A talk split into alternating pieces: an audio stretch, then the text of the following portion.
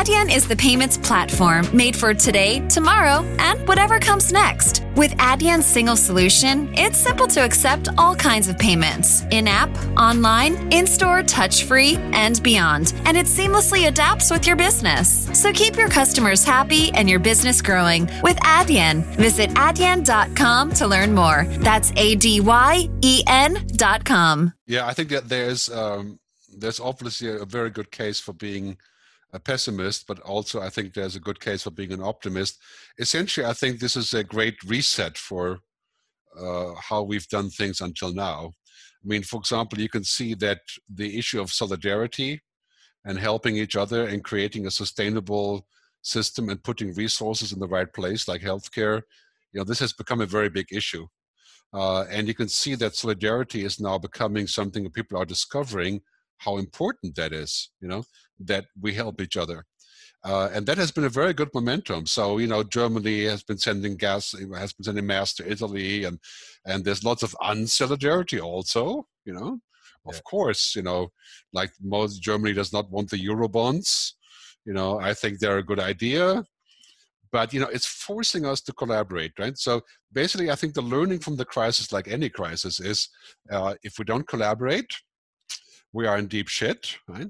Uh, you cannot collaborate. Let's say you can do the thing that Iran is doing, or Turkey, or the US, and you can say it's a Chinese virus, you know, but you will not be successful in protecting your population.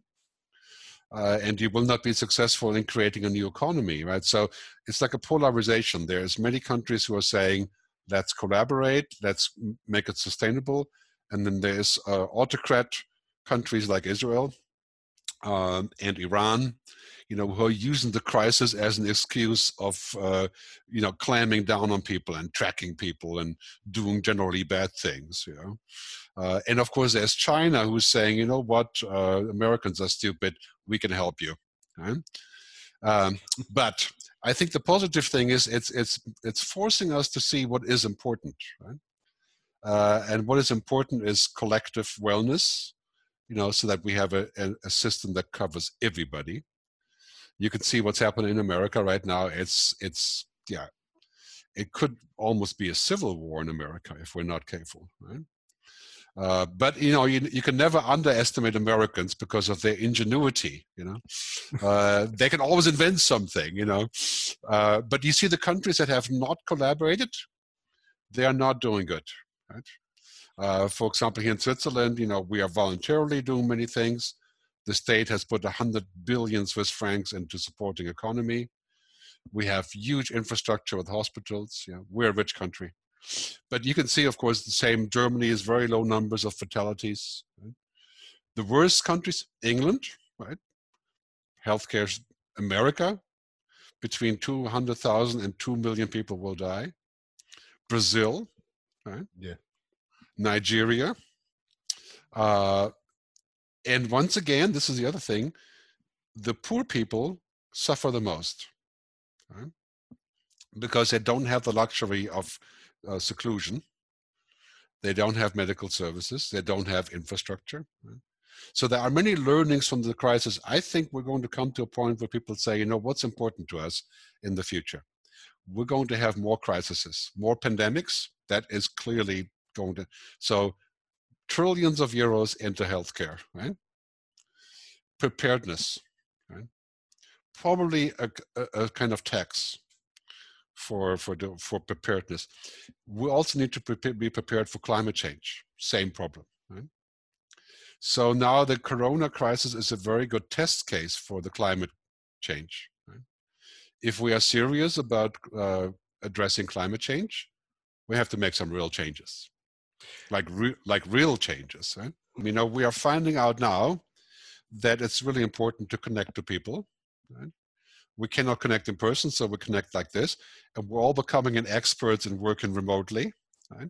buying equipment, doing online conferences, and we're finding out that it has value. You know, uh, that technology is a fantastic tool, but it does not replace the personal contact. You know, it, it is just another way of a solution yeah so like you know we it's like dating you know I always say like when you do dating on tinder it's a solution right When you do dating as a person in a bar with friends, it's different. That doesn't mean Tinder is bad, it's just different, right? Uh, and so I think what we're seeing now is that this becomes the new normal to work from home, to work remotely. Well, you know, for traditional countries, and I think uh, Portugal is a very traditional country, just like Switzerland, uh, this is a very, very big challenge, right? Because people use technology, but they're not really like friendly with it, like Americans, you know? I mean, every American will say within two weeks, I'm going to learn some other tool, you know, very, you know, the Anglo-American world, right? Yeah. Uh, in Portugal, they use a mobile phone, they use it, but they're not really like adapting very quickly, like just like here. And now we are forced to learn how all that works. And I think the really good thing is that education, training, universities, after this crisis, they will know what to do, right? And that's that's going to change everything because all of a sudden the professor knows how the how he looks on on video, right? and he knows how he presents differently. Right? And it's a huge boost. I think it will open up the possibilities. We're going to allow online degrees. We're going to allow uh, social credits being insured by working from home. We're going to have to address the freelance workers, the gig economy, right? And all these things will start to move. Like like now, for example, it's totally legal to do a yoga class from home, and, and you get credits. Like like if you go there, right? And I think that's going to change everything, and especially in, in countries like Portugal, where you have high level of internet but very traditional use of uh, and also very traditional process of communication that opens up a whole new possibility right? And also the governments that are not going to support the population that are not doing the right thing they will get kicked out right? And this is the moment of young people and women like in new zealand jacinda ardern and in finland uh, Sanna marina uh, and many other places, they're the ones doing the right thing. And the, the politicians that don't understand technology and that don't understand what the public needs, like US, right? You never know what happens next in the US. It's such a corrupt nightmare. Uh, but in most countries in Europe, if if this is the moment where you have to prove that you are a leader, right? Yeah.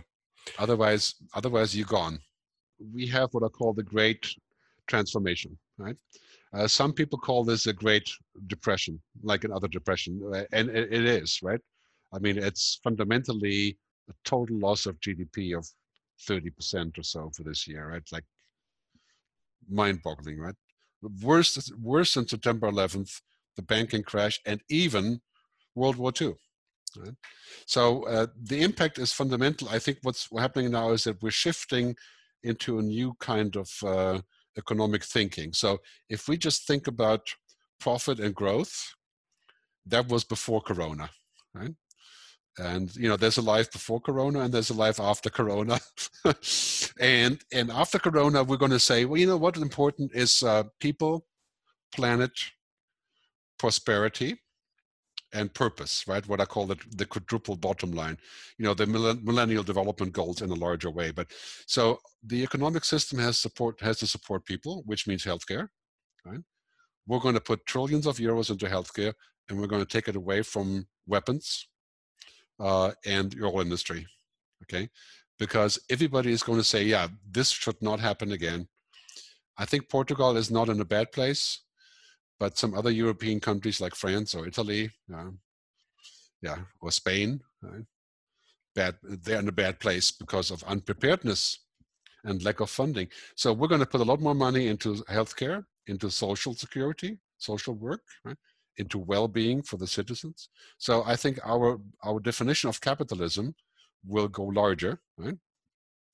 Uh, as a result, because we find out this is the best possible answer to uh, to very large problems, right? And this is not the only problem. Right now, the corona problem is like one hundredth of the climate change problem. Like Switzerland is supporting independent business by saying that you get a grant for six months to reposition, right? Um, I'm also for a negative income tax, which is kind of like this, right? So if you don't make enough money as a, you get a bonus for having tried it, right? And I think what's even more interesting is to say that the state can eventually cover your basic needs rather than giving you money. It's the housing, the food, electricity, internet that is just there, you know. Um, there's many business models I think that we're going to see that the state has to do, but the problem is that in Europe, you know, we have uh, collective capitalism, you know, yeah. Uh, we have social capitalism, right? And this is the only solution for the future because the corporate capitalism that you have in America uh, is unsustainable and d- destructive, right? And it creates and it, it creates terrorism. It creates, yeah, and then you have the state capitalism in China. Yeah, you know that is sustainable, but it's completely repressive, right? So I think Europe has the answer in social capitalism. And this is the moment where Europe can say, you know, we are going to stand together and we're going to find a way. Uh, and I think it takes country like countries like Portugal um, to show how that can be done together in a sort of southern European way, right? Um, because you know, if you look at the the the truth of it, Spain is not doing it, Italy is not doing it, Greece is nowhere to be seen, uh, France has their own bubble. Uh, yeah, Switzerland is not Europe, and yeah, so that is Portugal as a as a way of showing. And Portugal has long positioned as the uh, sort of the way of doing things differently, like in technology. And I think next what's happening with technology is quite clearly technology is the savior now, right? Yeah. Uh, technology industries are they're winning in this. Right? Technology is everything now. I mean, we're using Zoom, right? And and Zoom shares have exploded. So after the crisis, we're going to be quite busy trying to regulate technology to do the right thing, like security, right? Um, and to have a public agenda, because technology right now cannot be touched because it's so so important, right? Um, but then then the biggest problem that I think we're going to have is that we get too dependent, and also we have surveillance, like in Israel, where uh, every mobile phone is being tracked now by the by the Shin Bet, yeah. the internal police, you know, and and that is just basically undemocratic uh, emergency stuff, you know, that should not be the new normal. Uh, so finding that balance, yeah, it's going to be that's going to be a challenge. I, I think we have to look at the least the least bad solution, right? Not the best possible solution, but the least bad solution. Okay, and this is what Europe is. The European Commission is the least of the bad it is it is not it's not really good uh, uh, but imagine if you know if we didn't have the commission and we didn't have the bureaucracy and we didn't have you know and we didn't have those issues. It's like a large family right? You can have an autocrat and everybody else can go away right? Or you have and, and then you have more discussions. So i think what we have now is a system to where we're saying uh, in order for europe to survive we have to have a common market right? Uh, we have to have a common strategy. That's water, food, security, common army, common currency. Uh, we have to work together to support each other, like a, a, large country that sends money, like Switzerland. You know, we have the cantons are very independent, and then we have a federation. And now the federation has to put up 100 billion francs to help the cantons with their businesses. Right? That's called solidarity. And if the if if the Germans don't show solidarity, then they're, they're creating a huge problem by people saying that you know they this is not an approach that we can live together as a family, so to speak. But our only chance for the future is to unite because ultimately it's North America off to I don't know where, so, uh, we don't know, China, right? And and the rest of the world is basically just China, and then there's Europe and America, right? And, and if we don't unite, we don't have the chance to do the things that we need to do, uh, which is people, planet, prosper, prosperity, purpose, right? And Europe as a whole is a uh, human, uh, human uh, humanistic society, right?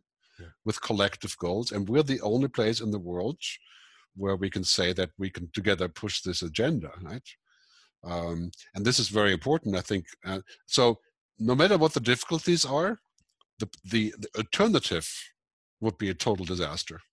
Uh, it's a question of philosophy. You know, our philosophy in Europe is that we want a strong collective society. So that's why we pay taxes. You know, you pay 47% taxes in, in Denmark, 30% here, and the, the same in Portugal. And that's why we set priorities to live in a world that we want to live in, you know, a world that is not polarized like America and a world that's not a central authority like China. Right. And we make those choices. And and so um, when you have a lot of tradition like you have in Europe, there are many discussions and problems, right?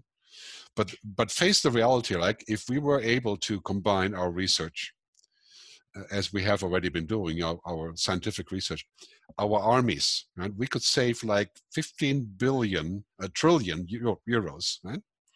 Uh, our cybersecurity. And now I think the, you know if you look at the next wave of challenges, okay, more pandemic. That is coming, right? Because of the way that we're uh, genetic engineering, right? Who is going to say what is okay and what is not, right?